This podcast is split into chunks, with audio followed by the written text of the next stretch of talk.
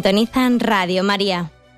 Les ofrecemos el programa Catecismo de la Iglesia Católica, dirigido por Monseñor José Ignacio Monilla.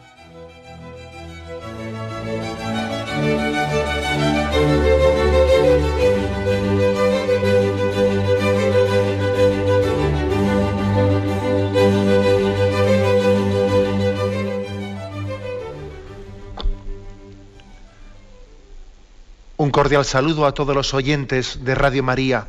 Un día más, con la gracia del Señor, proseguimos el comentario del Catecismo de nuestra Madre la Iglesia. Estamos dentro de la explicación del décimo mandamiento, no codiciarás los bienes ajenos. Habíamos terminado el apartado que tiene como título Los deseos del Espíritu. Damos un paso más y aquí habla de la pobreza de corazón. Como veis, el, catecismo va a la raíz del problema. Quiere examinar el tema de la avaricia, de la codicia en sus raíces últimas, en cuáles son los deseos del corazón del hombre, dónde está la pobreza del corazón del hombre, dónde está su tesoro. Todo ello, todo ello pone las bases, pone las raíces de cómo, cómo corregir pues ese pecado de la envidia, de la avaricia, de la codicia, que con distintos nombres, también los celos, ¿eh?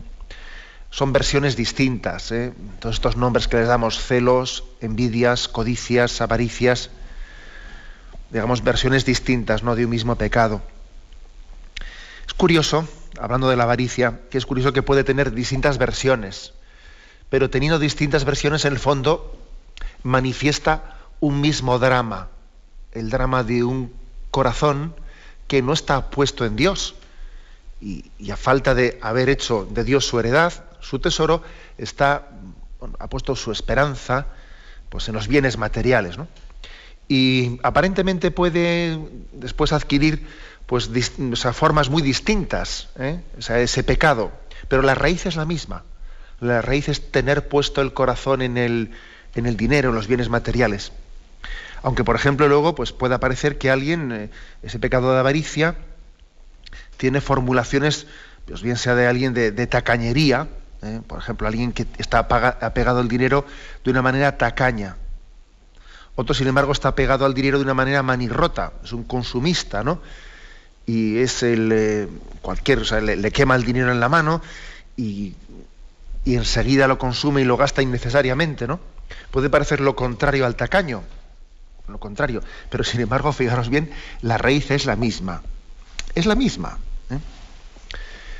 Cuando el avaricioso eh, tiene se, manifiesta ¿no? con, esas, con esa imagen de tacañería, de no querer gastar nada, de estar totalmente queriendo siempre acumular, acumular, acumular, se puede engañar pensando que es un hombre ahorrador, ¿eh? Que tiene unas perspectivas siempre de futuro, que es responsable, etcétera, ¿no? Pues se está engañando, ¿no? En el fondo, decía San Bernardo que la avaricia es vivir en la pobreza por miedo a la pobreza. Y eso le pasa mucho, ¿eh? al avaro que está acumulando, acumulando, y por miedo a quedarse un día sin nada, por miedo a la pobreza, vive en la pobreza. San Bernardo dice, si no tuvieses miedo a la pobreza, si no tuvieses miedo, sabrías gastar el dinero en lo que es necesario y confiarías en que ahora si gasto el dinero en lo que tengo que gastarlo porque es prudente y es conveniente que lo gaste, bueno, el día de mañana ya confío en Dios y Él ya me abrirá caminos, ¿no? A mí me hace mucha gracia esta frase de San Bernardo, que la avaricia es vivir en la pobreza por miedo a la pobreza. Porque es, una locura auténtico, ¿no? La de, la de vivir pobre para morir rico, que eso, eso es, es una realidad también, ¿eh? es una realidad.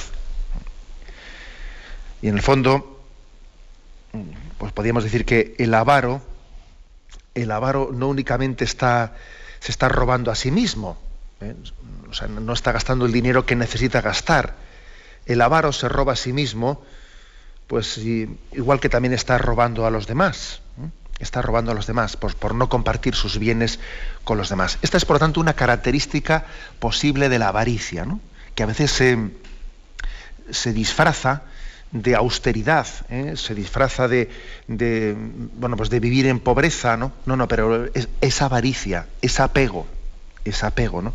El no saber gastar también los bienes, el, el tener hacia ellos una especie de apego, una acumulación, acumulación, es una de las formas de avaricia que hay que desenmascarar. Y en el fondo, detrás, detrás de esto, pues, hay que decir que la clave de todo está en que el Señor nos conceda la gracia de de superar cualquier ansiedad, ¿eh? cualquier ansiedad hacia los bienes materiales. En la tierra hay suficiente, suficientes bienes para satisfacer las necesidades de todos, pero no para satisfacer la avaricia de algunos. Cuando hay una ansiedad hacia los bienes materiales, eso es insaciable. Dios ha creado el mundo con suficientes bienes para saciar las necesidades, pero no las avaricias. Las avaricias son insaciables. Decía también un, pues un, clásico Plutarco, decía que la bebida apaga la sed, la comida satisface el hambre, pero el oro, el oro no apaga jamás la avaricia. Es un pozo sin fondo, ¿no? que agota a la persona en un esfuerzo interminable por satisfacer sus necesidades para no llegar a conseguirlo nunca. Eh, hay una detrás de esa, eh, de esa atracción continua por tener y tener y tener y tener, hay una prueba de que ese corazón ansioso no ha encontrado el tesoro que es Dios. El libro del eclesiástico dice que la avaricia seca el alma, la seca. En, el fondo el avaro no posee sus riquezas, sino que son estas, las riquezas, las que le poseen a él. Bueno, pues por eso el catecismo ahora se adentra hablando de la pobreza de corazón ¿eh?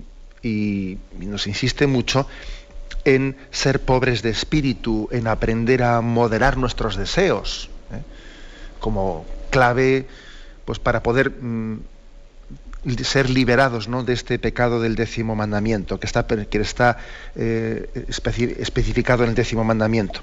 Está claro que hay dos maneras de ser rico. Una es tener mucho y otras desear poco. ¿eh?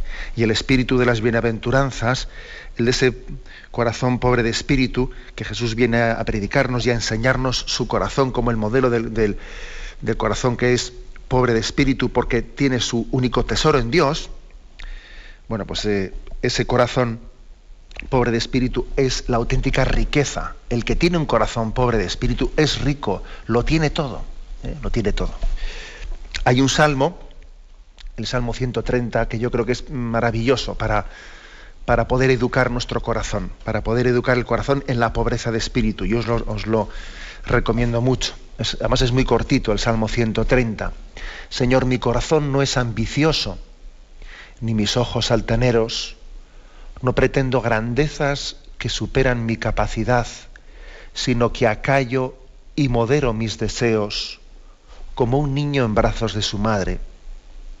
Espere Israel en el Señor ahora y por siempre. Sino que acallo y modero mis deseos, dice, como un niño en brazos de su madre. Un niño en brazos de su madre tiene los deseos muy, muy, muy moderados, muy acallados, porque como está en brazos de su madre, ya lo tiene todo, ya no le importa nada. ¿eh? y ese es, eh, este es el, la imagen en la que el Salmo nos quiere educar en cómo moderar nuestros deseos, como un niño en brazos de su madre. Si estamos en brazos de Dios, moderaremos nuestros deseos. Sabemos que en Dios lo tenemos todo, ¿no? Bueno, esta es por lo tanto la introducción ¿eh? que queríamos hacer antes de comenzar este apartado, ¿eh? la pobreza del corazón. Dice el primero de los puntos. Jesús exhorta a sus discípulos a preferirle a Él respecto a todo y a todos y les propone renunciar a todos sus bienes por él y por el Evangelio. Poco antes de su pasión les mostró como ejemplo a la pobre viuda de Jerusalén, que de su indigencia dio todo lo que tenía para vivir. El precepto del desprendimiento de las riquezas es obligatorio para entrar en el reino de los cielos. Bueno, vamos mm, por partes comentando algunos de estos aspectos. Jesús exhorta a sus discípulos a preferirle a Él con respecto a todo y a todos, ¿no? Leemos el texto Lucas capítulo 14, que aquí nos habla ¿eh? a quien nos refiere el catecismo, tiene como título este apartado Condiciones para seguir a Jesús. Dice así, Lucas 14, versículos 25 y siguientes. Dice, iba mucha gente acompañando a Jesús, que se dirigió a ellos y les dijo, si uno quiere venir conmigo y no está dispuesto a dejar padre, madre, mujer, hijos, hermanos y hermanas, incluso a perder su propia vida, no podrá ser discípulo mío como tampoco podrá serlo el que no esté dispuesto a cargar con su propia cruz para seguirme. Si alguno de vosotros quiere construir una torre, ¿no se sentará primero a calcular los gastos y comprobar si tiene bastantes recursos para terminarla? No sea que una vez echados los cimientos no pueda terminarla y quede en ridículo ante todos los que van a verlo. Bien, continúa, pero aquí lo principal creo que son los versículos primeros. ¿eh? Si alguno quiere venir conmigo, y no está dispuesto a dejarlo todo, ¿no? Incluso se atreve a, eh, pues a, mentar uno por uno padre, madre, mujer, hijos, hermanos, hermanas, incluso a perder su propia vida. ¿eh? Es decir, el secreto de la pobreza del corazón está en la disposición, en la disposición a anteponer. Anteponer Dios a cualquier otra cosa. Dice el que no está dispuesto. Fijaros, no dice el que no deje de hecho, no, dice tener la disposición de saber que si Dios en mi vida me muestra un camino en el que para seguirle, ¿no? Para ser fiel a esa voluntad de Dios, yo debo de anteponer o debo ser capaz de renunciar a unos bienes materiales, incluso a la propia vida, como han hecho los mártires. Los mártires han sido capaces de renunciar a la propia vida por ser fieles ¿no? al seguimiento del Señor. Bienes materiales, incluso proyectos de vida, Incluso fijaros lo que es también la renuncia a formar una familia en la vida consagrada. Es decir, pero no se trata de renunciar por renunciar, sino dice el que no está dispuesto, ¿no? es decir, tener la disposición de tener la atención máxima a lo que Dios quiera de nosotros. ¿Cuál es el camino que Dios ha pensado para nosotros? ¿Cuál es el camino de, el camino de felicidad, la vocación al amor a la que nos ha llamado? Ante eso, ante la llamada de Dios, todo el resto de las cosas deben de palidecer, deben de concretarse al servicio de esto, al servicio de, a diferencia de lo que le ocurrió al joven rico, que quería eh, seguir, a, seguir a Jesús, quería, mejor dicho, no seguir a Jesús, sino quería ser fiel a Dios y le preguntó a Jesús qué tenía que hacer para llegar a la vida eterna, pero el problema está en que su problema era que la respuesta de amar a Dios, de ser fiel, él la tenía que supeditar al cuidado de sus riquezas, de las que no era capaz de desprenderse porque era un joven rico. Pues, lo que aquí el catecismo nos, nos propone como ideal es que la única manera de ser feliz es tener un planteamiento de vida en el que uno tenga una disposición a supeditarlo todo, supeditarlo todo a la búsqueda y al encuentro con la voluntad de Dios en nuestra vida.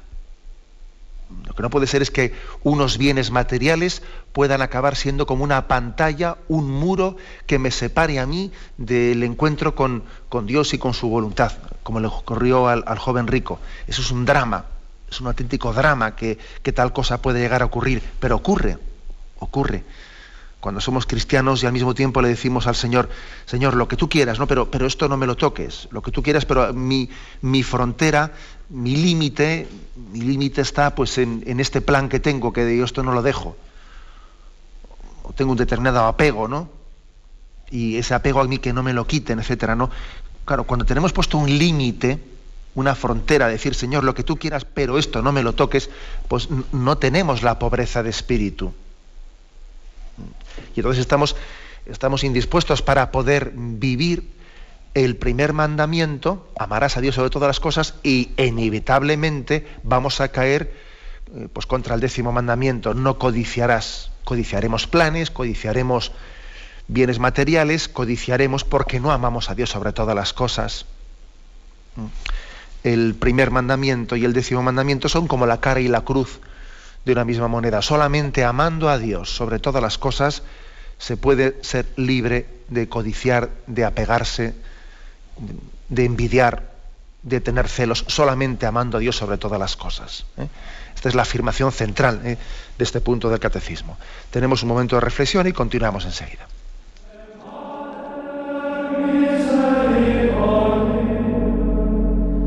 Father.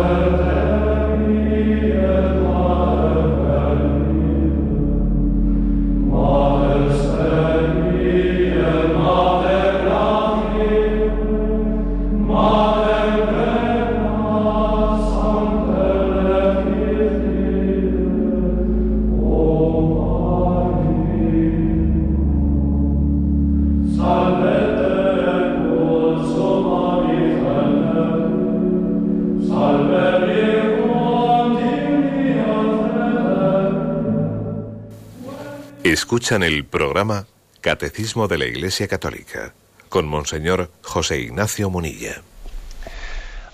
Continuamos la explicación del punto 2544, en el que el Catecismo nos habla de la pobreza del corazón. Nos ha ofrecido un texto de cuáles son las condiciones para seguir a Jesús.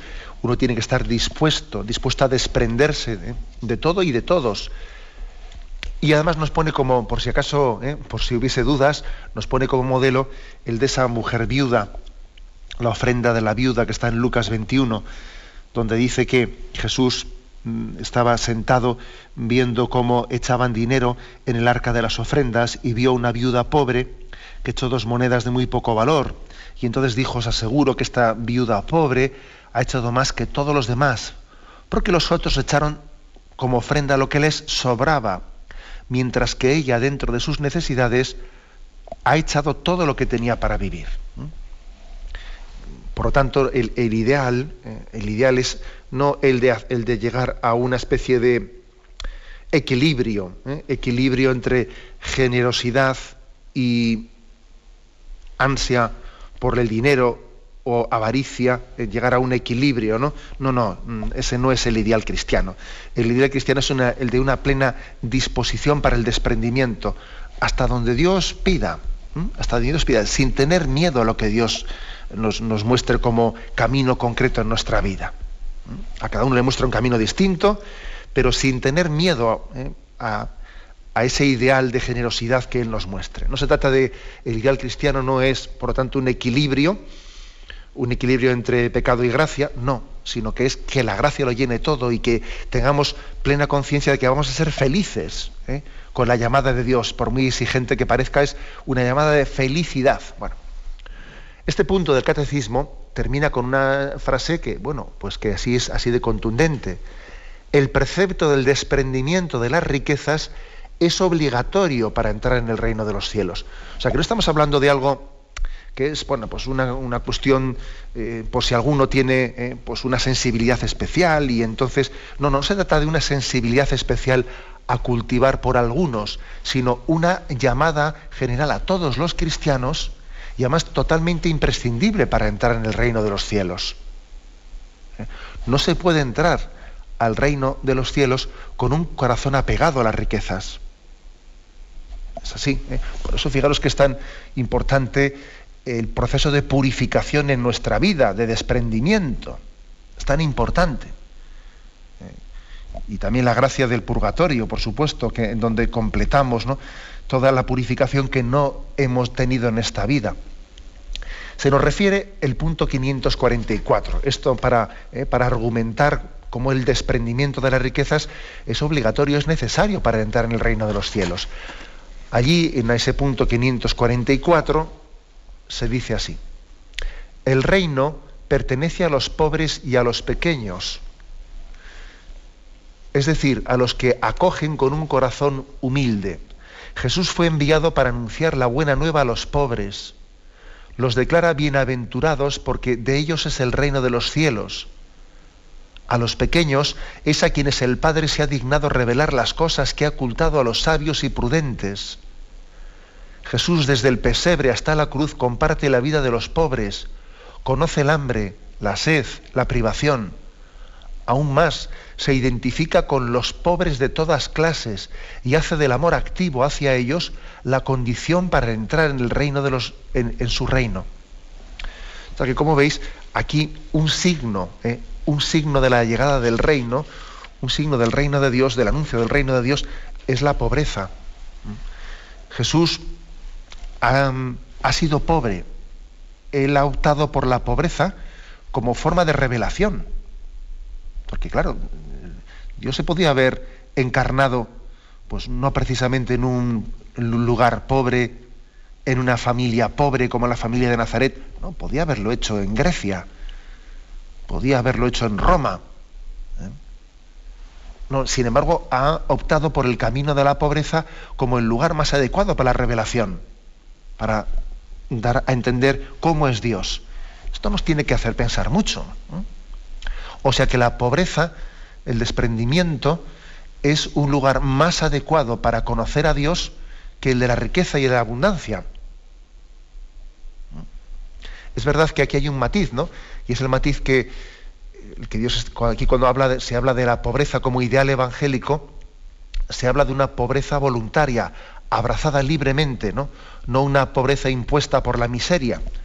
Entonces la pobreza deja de ser un ideal evangélico, ¿eh? para ser una clara expresión del, pecado, ¿no?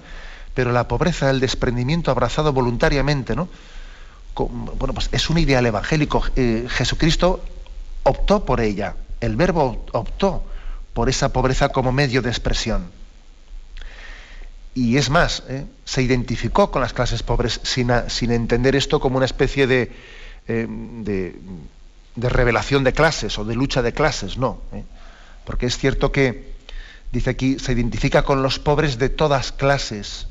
Hay muchas pobrezas de todas clases, no únicamente en el sentido económico de la palabra, palabra también hay una pobreza pues, en cuanto a la enfermedad, en cuanto a la soledad, hay, muchas pobrezas y Jesús se identifica con todas ellas, no únicamente con una pobreza de clase social, como a veces ¿eh? se ha podido entender incorrectamente. Y entonces, si este es el camino de Jesús, es el nuestro, es el nuestro. El camino cristiano muchas veces consiste en desprenderse, desprenderse de aquello de lo que el corazón se apega apegarse y desapegarse, apegarse y desapegarse. Si es que esta vida muchas veces consiste en esto. Estamos como eh, teniendo que rectificar esa tendencia continua que tiene el corazón humano a pegarse en esto lo demás allá. Bien, este es por tanto el ideal evangélico que está cifrado en este, está expresado en este punto 2544. Damos un paso más. El punto 2545 dice, todos los cristianos han de intentar orientar rectamente sus deseos para que el uso de las cosas de este mundo y el apego a las riquezas no les impidan, en contra del espíritu de pobreza evangélica, buscar el amor perfecto. Dice, todos los cristianos. Por lo tanto, aquí concretando la afirmación del punto anterior de que el desprendimiento de las riquezas es verdaderamente necesario para entrar en el reino de los cielos, aquí se insiste todos los cristianos. Y bueno, pues los estados de vida, dependiendo de qué estado de vida, de qué vocación nos dé Dios a cada uno de nosotros, pues hace que eso se concrete de una manera distinta. No, todos estamos llamados a un desprendimiento efectivo, tal y como tienen los religiosos con su voto de pobreza, pero sí todos estamos llamados a un desprendimiento afectivo. Porque la llamada a la pobreza es para todos. ¿eh? El consejo evangélico de la pobreza es para todos. Lo que pasa es que algunos lo viven en su estado de vida a nivel de voto y otros lo vivimos a nivel de consejo evangélico. ¿Mm? Pero ojo, que no quiere decir eso que lo del consejo evangélico es, va, entonces esto no es tanto. No, no, no, el consejo evangélico eh, es una llamada seria a que nuestro corazón sea libre a que no haya riquezas ni apegos que nos impidan abrazar el amor, el amor de Dios libremente. también el Consejo Evangélico nos pide a todos los bautizados una libertad de corazón para poder seguir a Jesucristo. Por lo tanto, el, el desapego afectivo, afectivo es una llamada para todos los cristianos y el efectivo para algunos. Ahora, yo también, cuando hablamos de la vida consagrada, tuvimos ocasión de decir esto, vamos a ser también claros, ¿no? Es imposible tener apego, mejor dicho, es imposible tener desapego, desapego afectivo de los bienes materiales si no estamos, si no nos desprendemos también efectivamente, en gran medida, ¿no? Pues, por ejemplo, pues alguien que dice, bueno, yo no, es religioso y por lo tanto no tiene voto de pobreza y por lo tanto puede tiene derecho, y no encanta derechos, sino incluso obligación también a tener sus ahorros, sus bienes, pensando en proveer para el futuro de su familia, etcétera, es totalmente legítimo, ¿no? Y no únicamente legítimo, sino que forma parte de su deber moral como padre, el sentido del ahorro, etcétera, etcétera, ¿no? Pero, sin embargo, esa llamada al ahorro, etcétera, tiene que compaginarla con un desapego afectivo, con un desapego afectivo.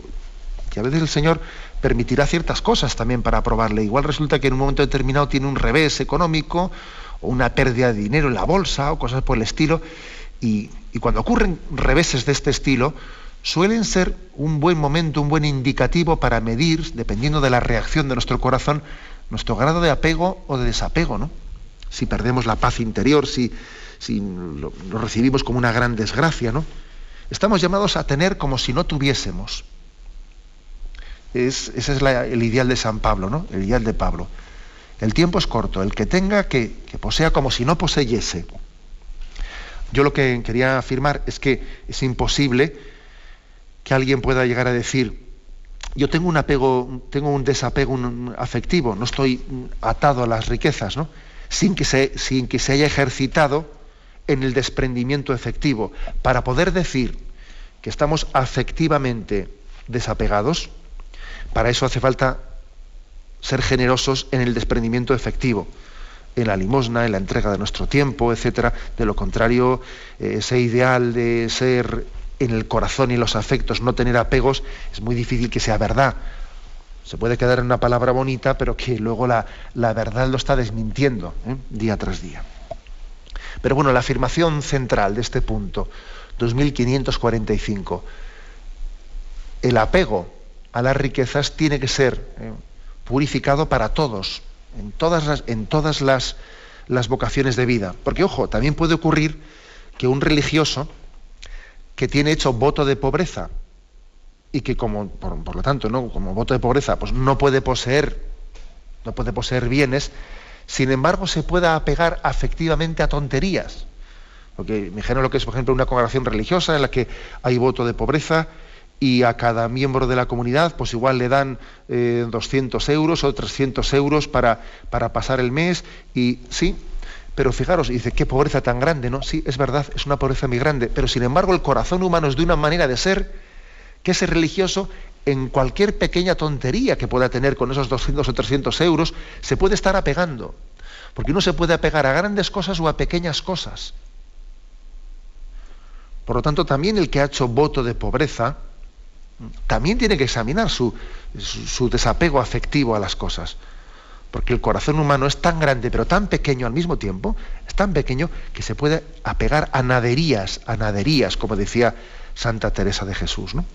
A veces nuestro apego puede ser hasta cuestiones que no son ya de avaricia, sino a recuerdos, a determinados objetos que, que suscitan en nosotros recuerdos de los que no queremos desprendernos, etcétera, y nos estamos apegando a pequeñeces, ¿no?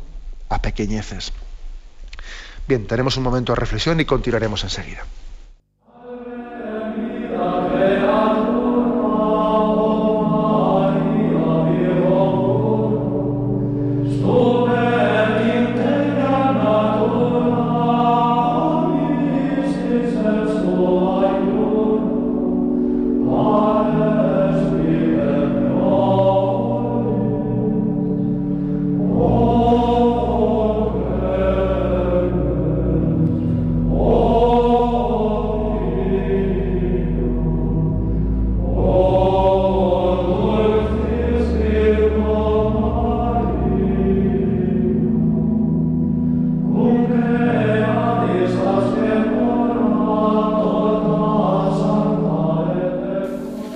Escuchan el programa Catecismo de la Iglesia Católica con Monseñor José Ignacio Munilla. Continuamos en la explicación de este apartado, la pobreza de corazón. Hemos explicado ya los dos primeros puntos, nos quedan otros dos todavía. El 2546 dice así, Bienaventurados los pobres en el espíritu, las bienaventuranzas revelan un orden de felicidad y de gracia, de belleza y de paz. Jesús celebra la alegría de los pobres a quienes pertenece ya el reino. Bueno, me parece muy hermosa esta expresión que utiliza aquí el catecismo. Las bienaventuranzas revelan un orden de felicidad y de gracia, de belleza y de paz.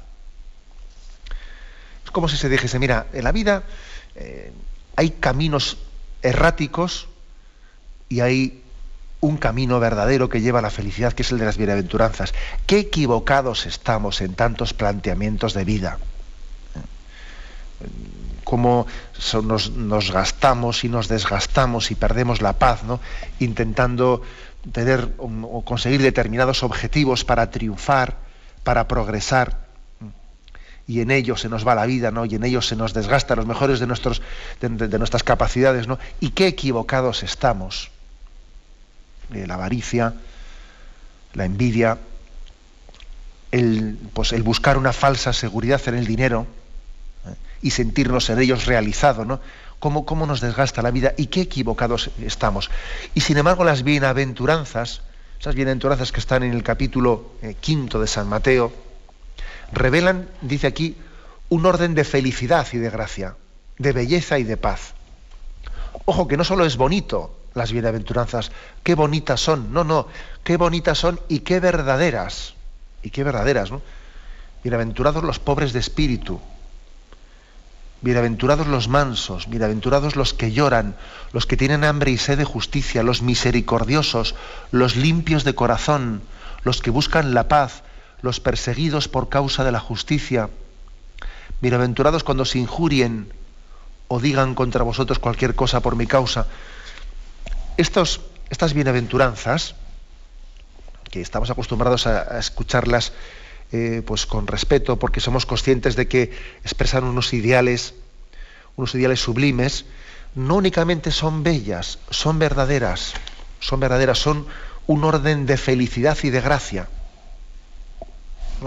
Tenemos que, insistir mucho, que creamos de verdad en, en, el Evangelio. No solo que lo admiremos, sino que creamos de verdad en Él. Creemos de verdad en que los pobres de espíritu son más felices, que los mansos, que, quien reacciona con mansedumbre y con paciencia, es más feliz.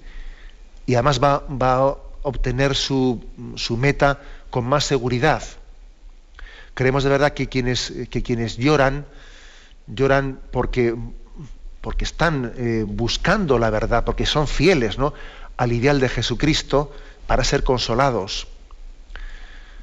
Queremos de verdad que tener hambre y sed de la justicia, eh, pues es un ideal verdadero, mientras que cuando tenemos hambre y sed de avaricias, estamos sufriendo por tonterías. Cuánto mejor es sufrir por ideales verdaderos que por tonterías, ¿no? Porque uno dice, bueno, pero es que este, estos ideales de las bienaventuranzas son un poco masoquistas, porque claro, si uno dice, bienaventurados los que lloran, los que tienen hambre, los que tal, pues es eh, un poco masoquistas. No, no, vamos a ver, si es que en esta vida todo el mundo sufre. La clave está en decir, ¿yo por qué sufro? ¿Por lo verdadero, por lo auténtico? ¿Sufro por, por conseguirlo? ¿O estoy permitiendo que me hagan sufrir las envidias, las codicias, etcétera. O sea, es que no es verdad eso de que el ideal de las bienaventuranzas sea eh, estemos proponiendo una especie de masoquismo propio de que un cristiano se está, eh, se está autoflagelando y está renunciando a las felicidades de esta vida y eh, bienaventurados los que lloran, los que, los que tienen hambre. No, no, no. Si es que en esta vida, puestos a sufrir, porque nadie nos libra del sufrimiento hasta alcanzar la vida eterna, hasta que alcancemos la vida eterna, donde todo será gracia y todo será felicidad, puestos a sufrir por la limitación de esta vida, suframos por que nos falte la, porque nos falte la posesión plena de Dios, de su justicia, de los valores del reino de Dios, suframos por eso. Lo peor en esta vida es sufrir por vanidades. Eso es lo peor. ¿Eh? Sufrir por vanidades, ¿no? Luego, no veamos, eh, no veamos las bienaventuranzas como una especie ideal romántico de los pobrecitos que, la Iglesia predica. No, no. Sino es una liberación de tantas, de, tantas esclavitudes en las que sufrimos por vanidades, por vanidades estamos sufriendo. Este a esto es a lo que se refiere cuando dice que es un orden de felicidad y de gracia, de paz interior. Hay aquí una cita de San Gregorio de Nisa que dice así, el verbo llama pobreza en el espíritu a la humildad voluntaria de un espíritu humano y su renuncia. El apóstol nos da como ejemplo la pobreza de Dios cuando dice, se hizo pobre por nosotros. De todas las bienaventuranzas, eh, sin duda la, principal es la primera, bienaventurados los pobres. En otra, sabes que hay dos versiones de las bienaventuranzas en los evangelios, bienaventurados los pobres o bienaventurados los pobres de espíritu, que lógicamente hay que interpretar las dos en un sentido confluyente, ¿no? San Gregorio define la pobreza en el espíritu como la humildad voluntaria del espíritu humano. Para nosotros la imagen es la de la encarnación. Dios, siendo de condición divina, no hizo alarde de su categoría de Dios, al contrario, se despojó de su rango. Luego la, bienaventuranza suprema es esta, el despojamiento voluntario y libre por amor. El despojamiento es cuando, cuando el amor se traduce en un despojarse, ¿eh? para poder darse. La donación exige un despojamiento. Dios no ha querido, no ha querido enriquecernos desde, ¿eh? desde su riqueza, sino desde su despojamiento. Y eso es un camino para nosotros, el de las bienaventuranzas. Hacerse pobre para ayudar a los pobres, ser pobre con los pobres. Este es el ideal evangélico. Nada que ver con, eh, un concepto de, caridad en la que nosotros, bueno, pues nos desprendemos de ciertos bienes sin desprendernos de la propia voluntad, sin desposeernos de nosotros mismos, eh, sin hacernos pobres. Las bienaventuranzas están, están, por lo tanto, indicándonos un, ideal, eh, ideal de asumir la pobreza espiritual como, como, un camino de vida, ¿no? como un ideal de vida que lo configure todo. Esto es muy distinto a un concepto de, pues de limosna totalmente exteriorista, ¿no? que no es que puede, porque es posible que alguien ejerza ¿no? un cierto altruismo sin vivir eh, el espíritu de la bienaventuranza de la pobreza de espíritu. Y eso no es cristiano. Un cierto altruismo, de un desprendimiento, incluso hasta cuantitativamente puede ser generoso, ¿eh? pero sin vivir esta humildad evangélica del desprendimiento, de buscar el último puesto,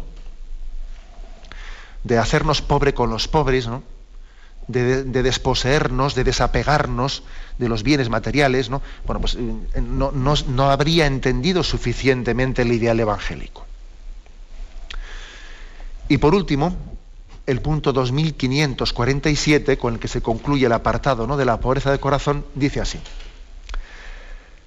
El Señor se lamenta de los ricos porque encuentran su consuelo en la abundancia de bienes. El orgulloso busca el poder terreno, mientras el pobre en espíritu busca el reino de los cielos. Una cita de San Agustín. El abandono en la providencia del Padre del cielo libera de la inquietud por la mañana. La confianza en Dios dispone a la bienaventuranza de los pobres. Ellos verán a Dios. Se nos remite al, texto Lucas, Lucas capítulo sexto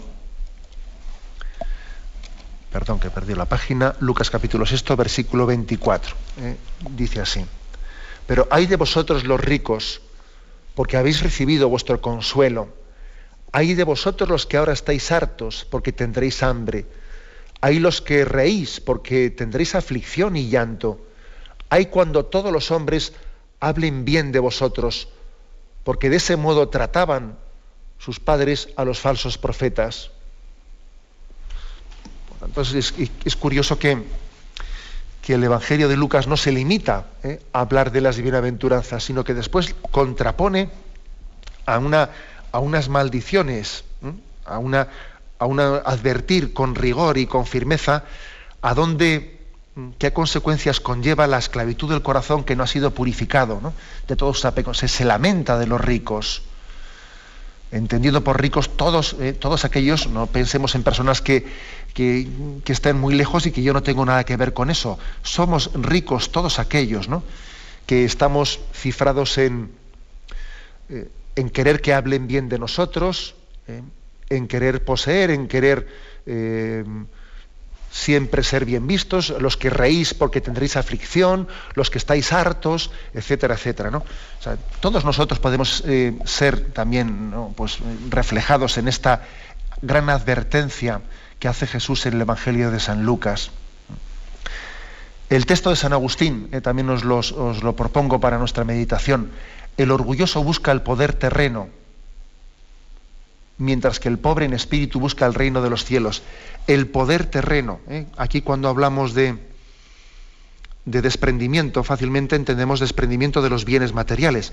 Ojo, también muchas veces lo que más nos cuesta desprendernos es el desprendimiento del poder, de pretender controlarlo todo, que todo pase por nuestra mano, por nuestro poder de decisión, ¿no?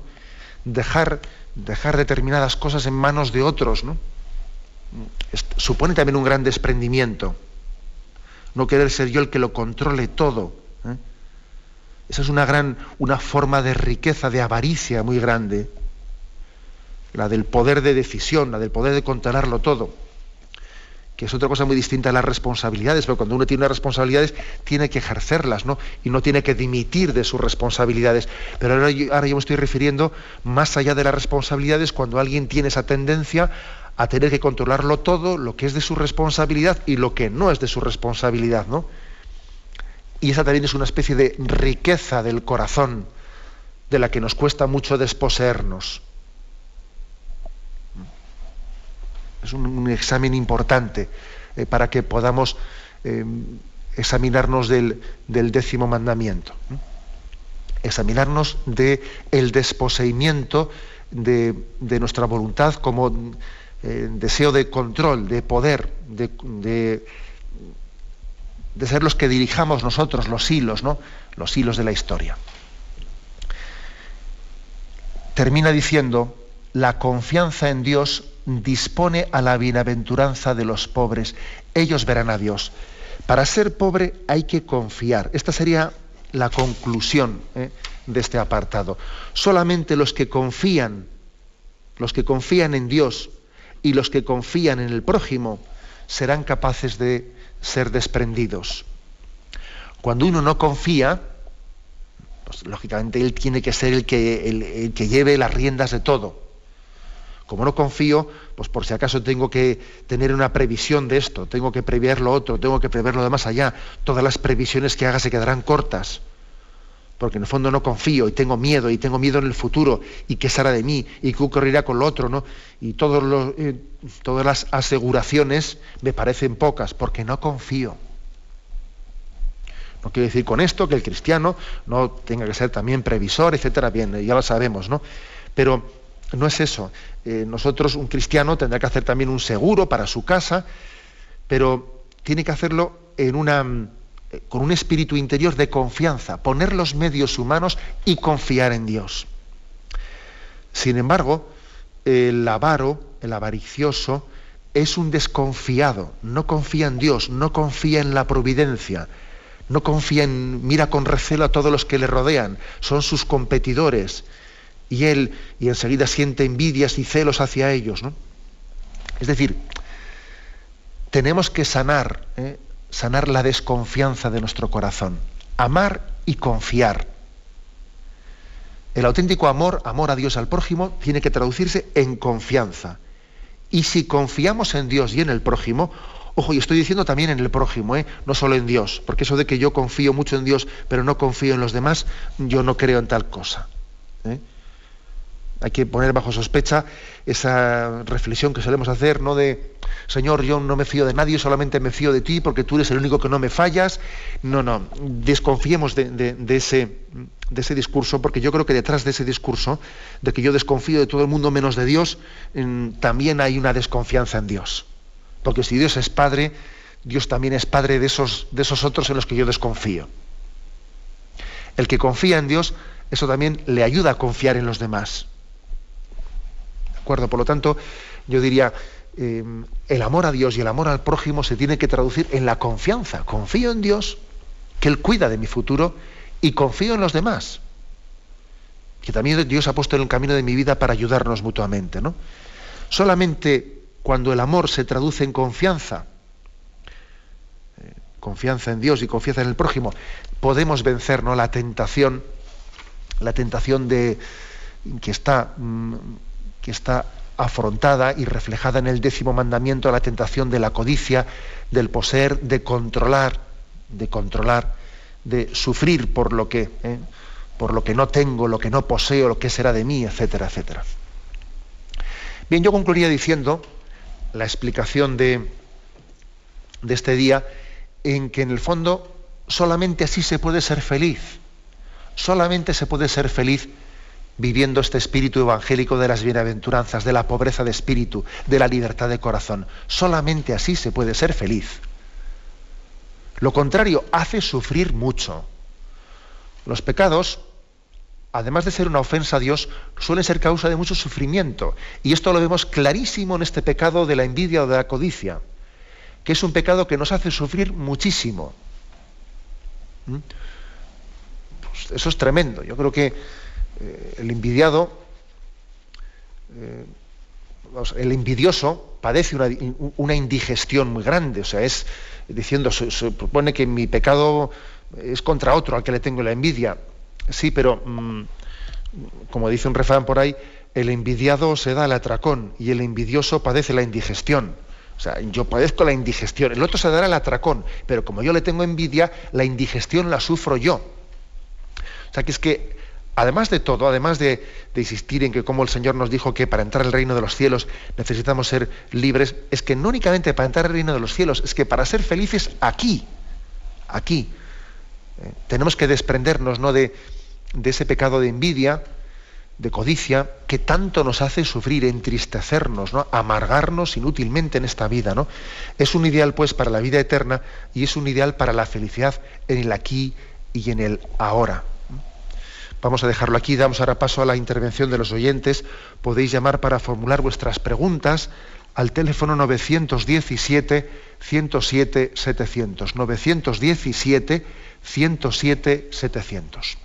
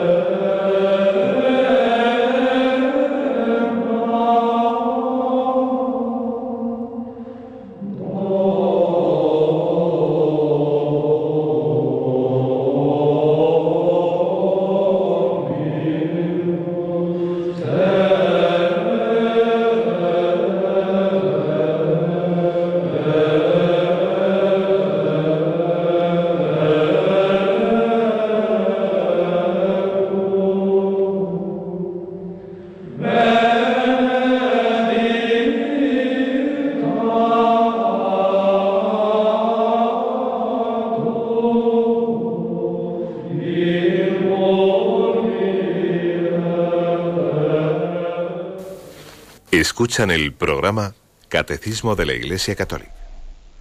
Sí, buenos días, ¿con quién hablamos? Buenos días, conmigo. Sí, adelante, le escuchamos. Mire, le comento que estoy hablando con Mano Libre trabajando. De acuerdo. Le comento, ya otra vez, le tengo que dar un testimonio que gracias a usted me estoy dando cuenta de lo que es el desprendimiento, que tengo que cuidar primero los bienes de mi casa, mantener la casa, después a la familia. ¿Sabe usted? Es una cosa que siempre me venía un poco eh, a dudas. Entonces también hay unas palabras del Evangelio que dice que aquel constructor que no, que, no construye una casa mirando los beneficios que va a tener, pues se le va a caer. ¿Me, entiende lo que le digo? Sí, de acuerdo. Entonces, perdone. y entonces, además, el, Evangelio en, mi matrimonio fue la, de la bienaventuranza. Y también a mí el Señor me ha dado cuenta que me ha dicho, despréndete de tal, de tal, pero nunca, nunca ha dicho, despréndete de tu mujer. que me está, me está solucionando muchos problemas matrimoniales estas palabras que ustedes me están dando. Entonces, es por eso, ¿sabe usted? De acuerdo. Bueno, pues muchísimas gracias por su testimonio. La verdad es que, claro, a cada uno, ¿eh? a cada uno nos pide que en, nuestro estado de vida ¿eh? vayamos descubriendo esa libertad interior. Y sin duda alguna usted, pues yo como casado que es, pues en la comunión con su esposa le permitirá entender dónde está su tesoro. ¿eh? Existe, por ejemplo, pues muchos riesgos en el matrimonio. ¿no? El matrimonio, los riesgos son que uno en vez de poner su corazón en su esposo, en su esposa, y desde su esposo en Dios, bueno, pues esté, poniendo su, corazón en que a ver si la hipoteca no sé qué, a ver si eh, conseguimos esto, o, o, incluso en sus amigos, ¿no? Es decir, es tan fácil que en todos los estados de vida, en vez de poner el corazón en lo esencial, lo estemos poniendo en cuestiones accidentales, si es que eso nos pasa a los sacerdotes, nos pasa a los religiosos, nos pasa a los casados, ¿no? El, el riesgo de que en vez de vivir el estado de vida como un camino de poner el corazón en Dios, pues, pues que el que un religioso esté poniendo su corazón en bobaditas, ¿no? y que, y que, le esté ocupando la mente y el corazón, pues un problemilla que ha habido y una, eh, pues una, un, roce que ha habido con este con superior y no sé qué. Y en el caso del matrimonio, pues que estamos ahí agobiados por, por, por tres cuestiones concretas o en el trabajo, etcétera, en vez de tener puesto el corazón en Dios en nuestro estado de vida. Desprendiéndonos de, otras cosas que, que, nos quieren robar la atención, ¿no? Esa es, yo creo que es la clave, ¿no? La clave es poner el corazón en lo esencial y no permitir que las naderías, que las vanidades ¿no? nos roben ni, la atención eh, ni, el afecto. Adelante, hemos pasado a una siguiente llamada. Buenos días. Hola, buenos días. Buenos días, sí. Sí, mire, quería compartirle, pues, y a la vez preguntarle, ¿no? Para personal y a lo mejor también con, gente con la que me rodeo, la situación, pues, realmente crítica, ¿no? En, el subsistir de cada día, ¿no? Un poco llevados por la corriente la forma de vivir que, tenemos, ¿no? y que ahora pues se ha pinchado el globo, ¿no? Te quedas sin ingresos de ningún tipo y te empuja también a la vez pues a servir un poco al, mismo sistema, ¿no? Entrar a la rueda de, de producir sin a unos precios en los que te tienes que agotar, no puedes dedicar un tiempo a la familia, a los hijos, ¿no? La educación, el agotamiento, una, un sobre, no sé cómo decir, casi estrés, ¿no? Casi patológico en el que mucha gente pues, pues recurre. Bueno y también como cristiano pues no sé hasta dónde desde luego me, me salva la palabra esa no hagas planes para mañana. Dios provee no cada día trae su propio mal. Pero realmente situaciones en las que estás totalmente en el vacío y en fin creo que me entiende de acuerdo pues sí, la verdad es que yo me pongo un poco, eh, me imagino que la situación desde la que nos habla el oyente es también una situación en la que, por ejemplo, determinadas eh, pues, crisis económicas, cuando resulta que uno tiene un trabajo que no es mm, lo digno que debiera de ser, que es un trabajo pues, que, está exigiendo pues, pues, una, una, dedicación de un tiempo y unos esfuerzos que, para obtener pues, un salario indigno, ¿no? que eso puede llevar a, a robar el tiempo debido a la familia, eh, puede ser un condicionamiento externo muy importante, ¿no? Y por eso, vamos, por eso la doctrina social de la Iglesia, pues insiste, ha insistido cuando explicamos aquí el séptimo mandamiento en, una retribución justa, en un trabajo digno, humanizador, etcétera, etcétera, ¿no? O sea, claro, yo, soy consciente de que hay situaciones externas que condicionan mucho, o sea, no, vamos a ser eh, tampoco ingenuos, ¿no? Pero aún así, fijaros, ¿no? Aún así, aún en una situación dura, como la que el, oyente pues, ha reflejado, aunque no haya descrito así con, con detalle, ¿no? a una situación dura, yo creo que hay que continuar ¿eh? también insistiendo en este, en este mensaje de hoy. Es decir, nuestro corazón tiene que estar en Dios y en, y, en caso concreto, pues este oyente que era eh, pues un casado y, en su esposa y en sus hijos. Es decir, no, pretend, o sea, no permitir que esos condicionamientos externos de injusticia nos, nos roben el corazón. Bastante desgracia es pues, que tenga que en esta etapa de su vida eh, tener que llevar un, un, trabajo en unas condiciones pues, eh, indignas. Pero ojo, eh, eso al fin y al cabo eh, está, eh, está todavía en una opción de vida en la que él tiene que aceptar ese mal menor sin poner en él su corazón y sin perder por él, eh, por ese motivo, su paz, su paz y su gozo y su alegría en el don principal que Dios le ha dado, que es el don de la fe, el don del amor a Dios y el don de su familia. O sea, creo que esto también es una lucha grande, ¿no? Que las, las contrariedades de la vida que existen, que existen, no nos roben lo esencial no nos robe lo esencial. ¿no? A veces uno hay que decir, a mí este problema del trabajo no me va a quitar el tesoro que tengo con Dios y con mi familia, no me lo va a quitar. Tendremos paciencia, aguantaremos chaparrones, ¿no? Pero ojo porque sería el mayor mal sería no tener que padecer ese trabajo así basura durante un tiempo, sino que lo peor sería que esa basura llegue a mi casa y corrompa mi casa. Eso sí que sería terrible. Nos rezamos por usted y le, encomendamos. Adelante, damos paso a un siguiente oyente. Buenos días. Buenos días. Buenos días, sí, le escuchamos. A ver, monseñor, tenía ganas de que tocaría usted este tema de los pobres de espíritu. Que he andado en una residencia y entre cáritas muchas veces y me ha tocado hablar con muchos hermanos pobres como yo y si yo soy feliz porque creo que Dios me da mucho más de lo que merezco y soy más pobre que nadie, pienso yo, pero soy muy feliz.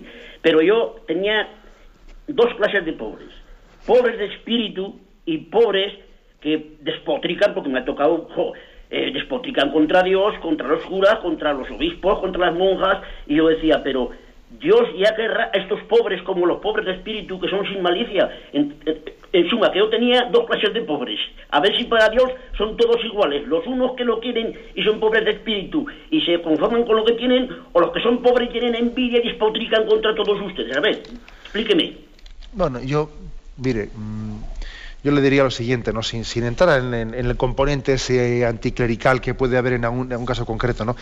Está clarísimo que, que una persona que es pobre materialmente, claro que puede tener el riesgo de no ser pobre de espíritu, sino ser avaricioso. ¿Se puede ser avaricioso siendo materialmente pobre? Claro que sí, claro que se puede lo cual es una, ya es una desgracia completa, ¿no? Que alguien sea pobre materialmente y encima sea avaricioso espiritualmente, pues es que es una pobreza ya completa, ¿no? De la cual también el Señor nos ha venido a redimir. Por eso esto hablar de la pobreza en términos de, de clases sociales es un error total y absoluto, porque es que el pecado de la riqueza, de la avaricia, de la envidia, se puede dar en todas las situaciones. El demonio tiene la capacidad de infiltrarse en todos los estados de vida, en todas las clases sociales. El demonio tienta a, ricos y a pobres, eh, tienta a, religiosos y a seglares, tienta a todo el mundo. Con lo cual lo, que hay que hacer es cada uno mirarse a sí mismo, hacer un propio examen de conciencia y dejar de tirar piedras hacia los demás, porque mientras que tiramos piedras hacia los demás, dejamos de hacer el propio examen de conciencia. Y en fondo el tirar piedras a los demás es también una estrategia de Satanás que nos pone una venda para no vernos a nosotros mismos. Tenemos el tiempo cumplido. Me despido con la bendición de Dios Todopoderoso, Padre, Hijo y Espíritu Santo. Alabado sea Jesucristo.